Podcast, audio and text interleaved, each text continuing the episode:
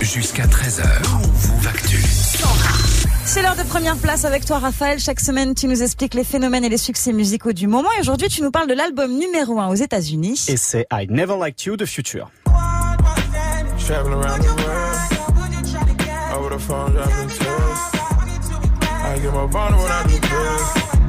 Je suis cliente, hein. moi j'adore. Ah oui, c'est Ah, j'adore, j'adore.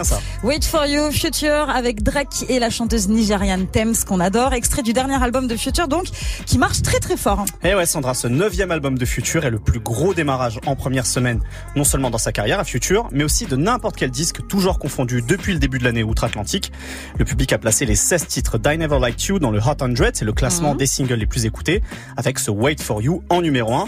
C'est une première pour le rappeur d'Atlanta qui réalise donc un doublé de numéro 1, album et single. C'est énorme, c'est incroyable.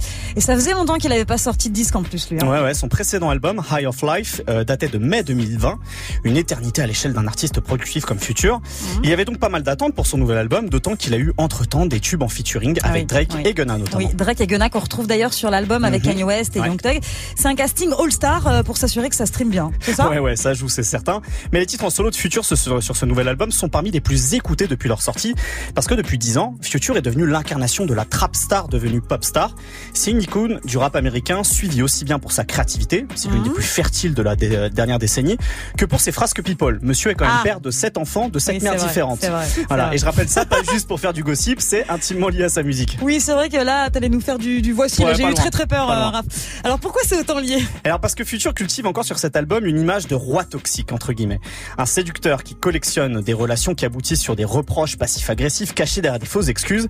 Tout ça sur un accompagnement musical trap pur jus, mais qui manque un peu d'originalité, celle Ah. qu'on lui a connue jusqu'à au moins 2017.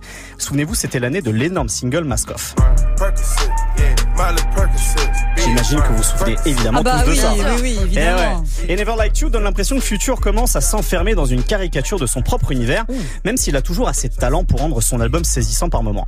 Donc c'est ce manque de nuances qui explique sans doute que sa musique soit plus accessible au grand public, Mhm. mais qui souligne aussi à quel point Future a peut-être atteint les limites de sa formule. Eh ben, on verra ça hein, sur euh, le prochain album, peut-être. En tout cas. Peut-être, voilà. Ça marche, mais jusqu'à quand? Bah il devrait pas être très, trop bousculé là, vu que ça continue à marcher, Ouais, donc on verra ouais, bien. ouais, c'est vrai. Merci beaucoup, Raph, pour ton analyse. On réécoute ta chronique sur toutes les plateformes de podcast, évidemment.